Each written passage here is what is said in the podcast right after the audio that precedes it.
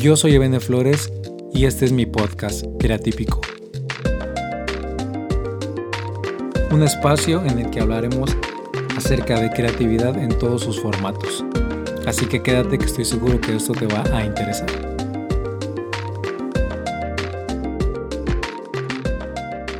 Muy bien, pues gracias por estar aquí en este primer episodio.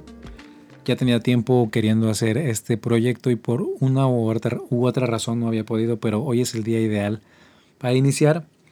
Y pues quiero, quiero hablar de un tema que estoy seguro será la base para, para los demás episodios.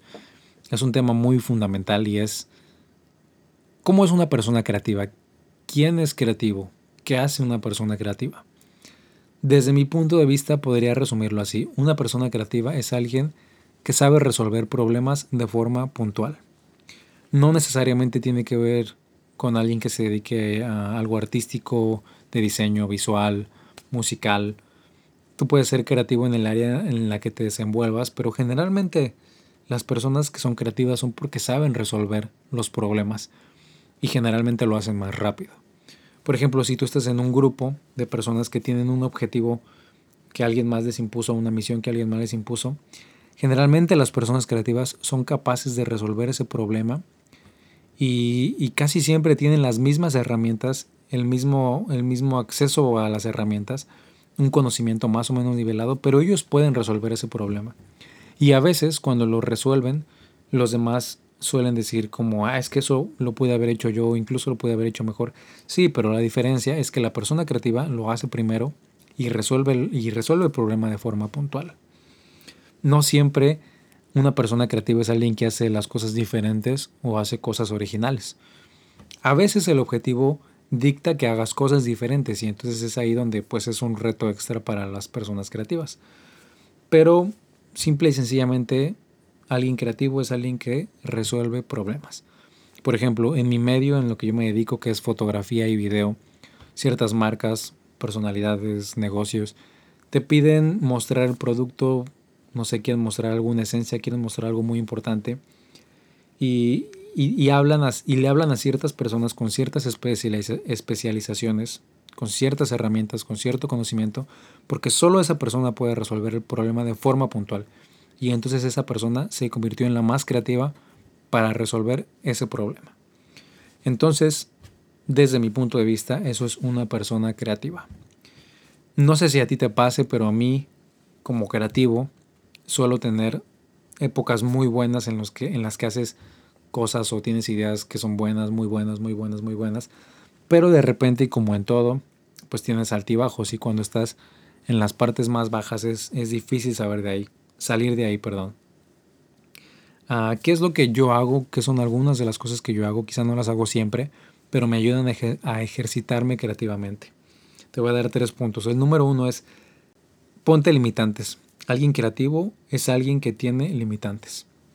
Si tú eres músico o eres compositor y simplemente no has podido escribir una canción en los últimos meses, no sé, seis meses, empieza a ponerte limitantes a veces no puedes resolver las cosas porque tienes un montón de opciones, porque tienes una paleta grande de cosas por elegir y entonces pues te cuesta trabajo enfocarte, te cuesta trabajo resolver un problema y entonces como no sabes qué es exactamente lo que tienes que resolver, pues no lo terminas no resolviéndolo.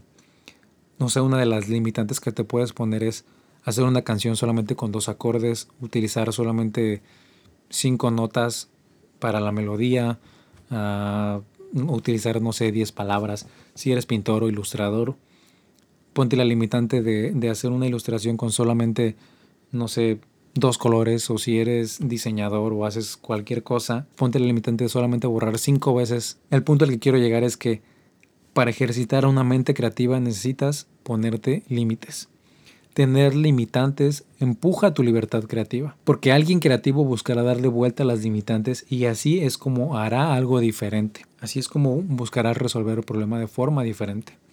Uno de los ejemplos que más me gusta eh, es del Dr. Zeus, seguramente lo has escuchado.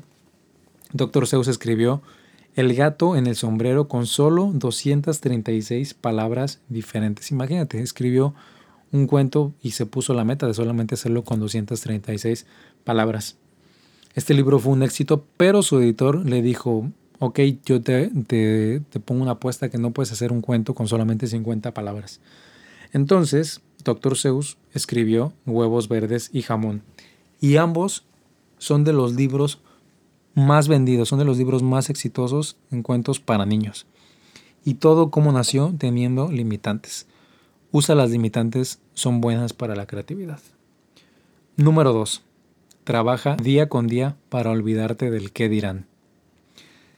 Cuando somos creativos, el qué dirán es realmente un obstáculo. A veces no hacemos cosas por miedo a lo que van a decir las otras personas o que tal vez no es, no es tan bueno como lo que han hecho, no sé, otros artistas o, alguien que se dedique a lo mismo.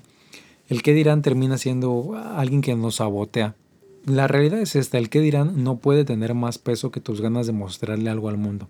Y lo que pasa es esto, cuando tú creas algo, tú lo creas bajo ciertos contextos, bajo una vida que tú has llevado, y hay otras personas que simplemente tienen otros contextos totalmente diferentes y ni de chiste vas a, vas a poder conectar con ellos. Pero ¿por qué es que nosotros, por ejemplo, conectamos con cierta música, con ciertas letras? Porque hay, hay gente que escribió una canción que dice exactamente lo que nosotros sentimos y entonces decimos es que esa canción es me llega al corazón porque la siento completamente porque yo viví eso y esa persona conectó con nosotros porque tiene un contexto similar al que nosotros estamos haciendo.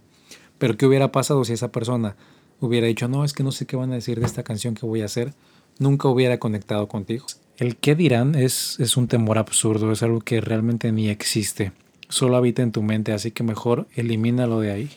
Y número tres, no busques ser perfeccionista. Una persona perfeccionista inconscientemente se está diciendo que no puede hacer las cosas mejor de lo que las hizo antes. A veces nos tenemos algunos trabajos y, y, simplemente queremos que quede perfecto. Y ser perfecto es querer tener el control de todo.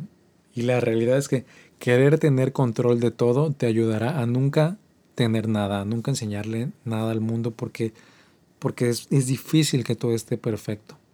Trabaja para mejorar poco a poco pero cree que siempre puedes hacer mejor las cosas. El perfeccionismo es uno de los obstáculos que muchos creativos tienen. A veces el querer tener cosas perfectas nos hace nunca sacar algo a la luz y, en, ocasiones vemos como otras personas sacan eso que nosotros teníamos como idea y decimos, hey, yo tuve esa idea antes, sí, pero la realidad es que nunca la hiciste, nunca, nunca, nunca lo sacaste a la luz y esa persona que lo hizo pudo conectar con otras personas, pudo darle eh, aire a su libertad creativa y tú por querer ser perfeccionista no pudiste hacerlo.